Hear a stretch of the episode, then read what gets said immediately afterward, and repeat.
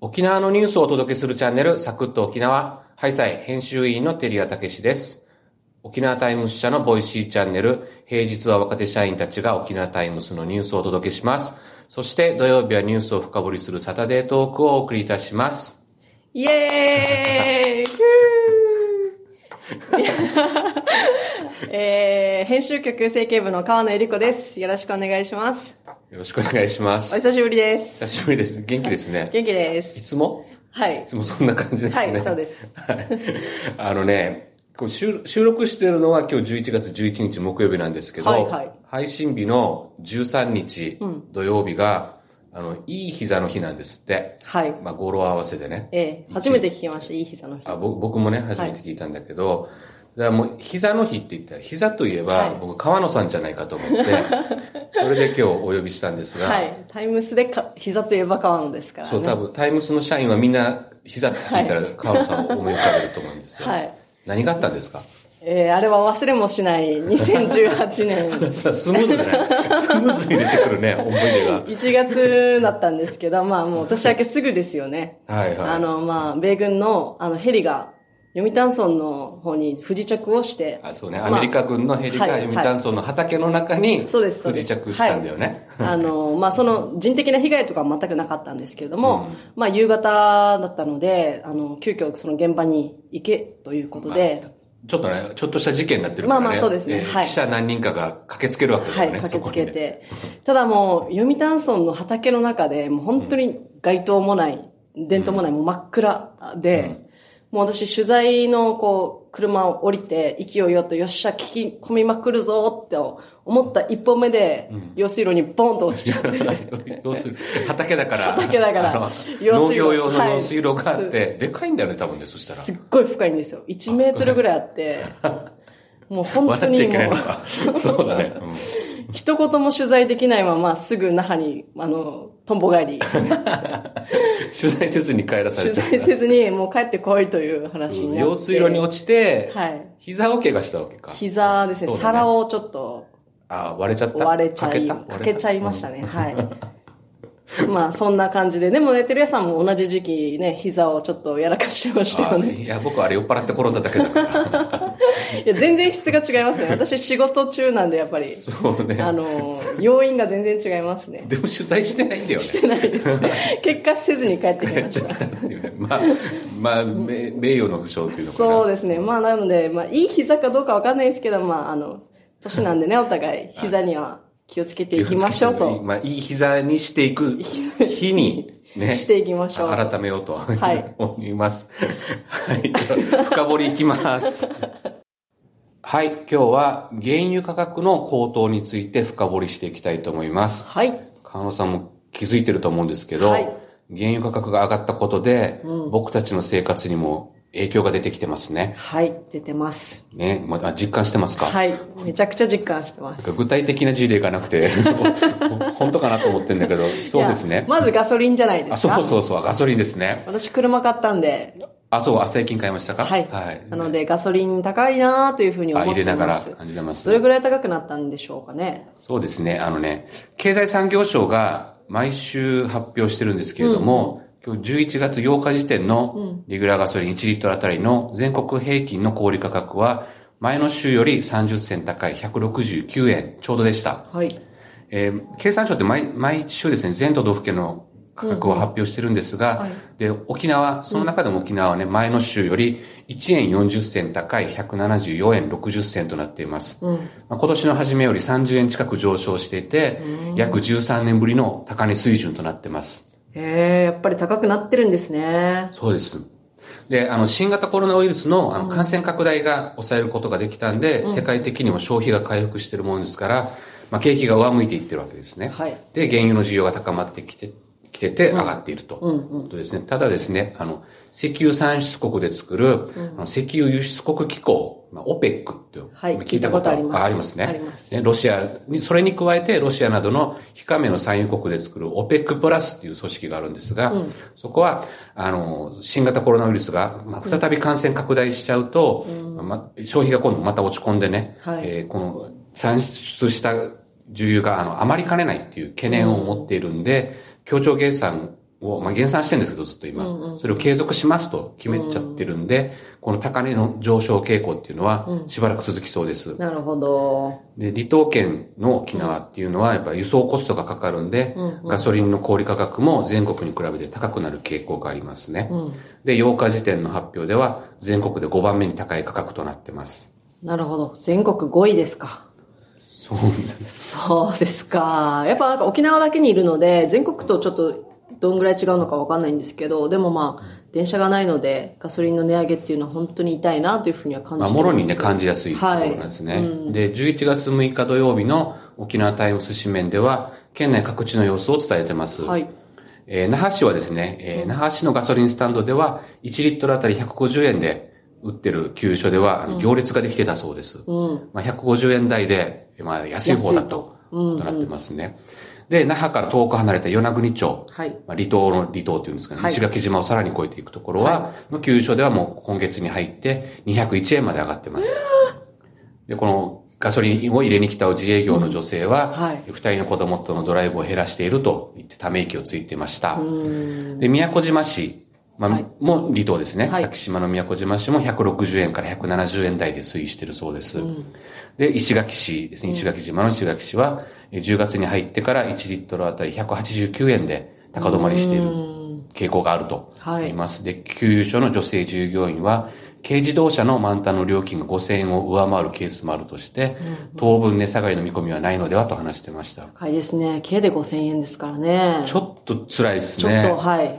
辛いなはい。で、さらにですね、ガソリンだけじゃないんですね。はいあの、電気料金も値上がりが続いてます。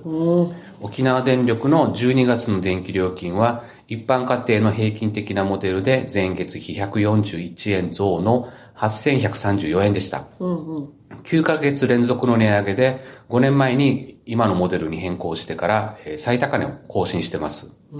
で、1月の年明けからの値上がり額は1209円となりました。あの沖縄ってあ原発がなくてですね、あの火力発電がメインとなっているんで、石油とか石炭の価格上昇の影響が出やくな出やすくなってます。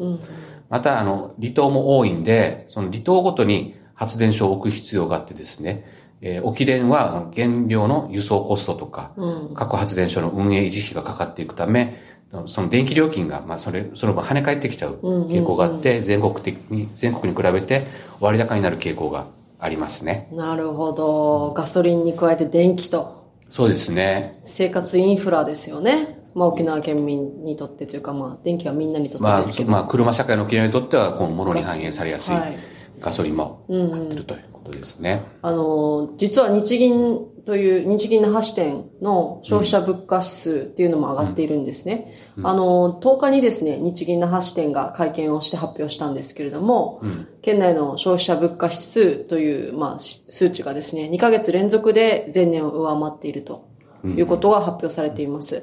で、まあ、支店長もその要因にガソリンとか、まあ、石油とか、そういったものの価格上昇があるというふうに言っていました。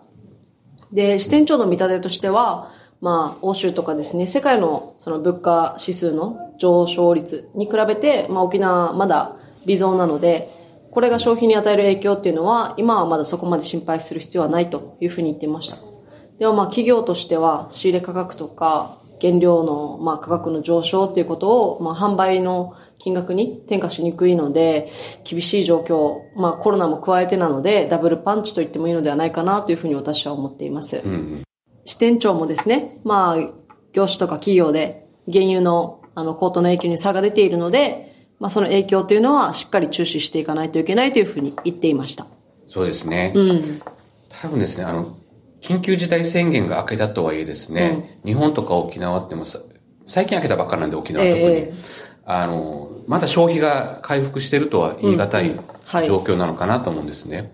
そういった中で、あのえっ、と、原料だけ先に上がっちゃったっていう、はい消費が追いついてないのに原料だけ上がっちゃってるんで、結構あの、先ほど言ってたダブルパンチっていうのは、きつい状況なのかなと思いますね。で、あの、原油だけじゃないんですよね、上昇してるのは。あの、まあ、物価が上がってるっていうことは、やっぱり、あの、小麦とか食肉の価格も、世界的に上がってるそうです。で、規模の大きい国内の大手メーカーや飲食店では、もうすでに値上げが相次いでますね。はい。牛丼好きですよね。大好きです。はい。吉野家がはい。並盛り上げましたね。値段を上げたと。はい。はごめいん。なさいで、カルビーと小池屋は、来年1月からポテトチップスなどの価格を引き上げる予定です。で、山崎製パン、富士パン、四季狭製パンは、食パンや菓子パンなどの一部商品を来年1月から上げると言ってます。味の素も来年2月から冷凍食品の一部を引き上げます。はい。で、沖縄県内でもはい影響が出てきてまして、まあ、パン製造といえば、おきこおきこさん。ですね。まあ、よく取材するんですけど、はいおきこさんも菓子商品の値上げを11月1日に発表しましたし、石垣島と竹富町の結ぶ航路を運行するフェリーも、えー1日から値上げしてますね。なるほ値上げしてしど。まったということなんですね。結構じゃあ影響がね、ご飯もインフラも出てきていると。そうですね。ガソリン、電気だけじゃなくて、そういう商品にも反映され始めてきてると。ですね。この影響、いつまで続くんですかね原油高騰の影響というか。ですね。まあ、エコノミストの多くは、やっぱ世界経済の回復っていうのは、まあ、しばらく続くんじゃないかっていう。まあ、第6波が来ない限りはね、回復傾向に入っていくはずなんで、そうすると、まあ、そういった中で、あの、OPEC プラスはまだ増産決めてないもんですから、はい需給は逼迫していくわけですよね。はいええということは、当面、高止まりが続くんじゃないかとなるほど見てますね。いやー、なんかこう、辛いで すね。私たちの生活にとってはやっぱりちょっと辛いなという。まあ、そうですね。家計にとって悩ましい状況はい、というか悩ましいですね。続きそうです。はないので、僕らもきっちり取材して、まあ、報道していきたいと思います。そうですね。はい。エンディング です。イエーイ 元気だね。久しぶりだったのでね。あですね。はい浜野さん、忙しかったもんね。そうなんですよね。意外とあの、意外と、意外となのかわかんないですけど、あの、衆院選があったじゃないですか。あね、河野さんね、選挙取材班に入って、取材班にちょっと行っていて、そこで普段やらないその政治の世界の取材活動をしたのうで、んなかなか、まあ慣れないっていうこともあったんですけど、大変超だよね短期決戦だったんで、物理的にも大変だもんね。はい朝早くから選挙事務所行って、選挙カーを追いかけて、とか、そうそうそう座談会だとかあったりとか、そうそうえ演説見て回ってとかってやらなきゃいけないからね。うん。なので、もうその動きについていくのに必死な感じでした。お、そうですか。はいえでもなんか最近、最最近なのかわかんないですけど、この演説するスポット、ここで何時から演説しますとかっていう案内を、ツイッターとか SNS で上げているっていうのが、なんか、ああ、まあ、でもそうでしょうね。うん。こ効率よ、効果的に、そうですね。まあ、情報発信してるわけうね。ん。でもなんかそこら辺がなんか、最新の選挙だなって感じがしました。河野さんもじゃあツイッターやって るのあの、はい、その時だけのためにやれました。解説しまし あ、た。そうですか。ついていくために。ぜひ情報発信してください。 そう記ですね者なんで、はい書いた記事とか上げてみてください。考えておきます。でもね、か投開票日がね、はい山場っていうのかな。そうですね。あね、ほぼ全社員が出てきて、そうです、そうです。あの開票所行ったりとか、あのか河野さんは取材班なんで記事書かなきゃいけないからね。そうですね解説記事書いたりとかしててとか。僕はあの、この、開票の取りまとめのところにいたんで、だいたい4時ぐらいまで、朝のね、朝のうん4時までいたね。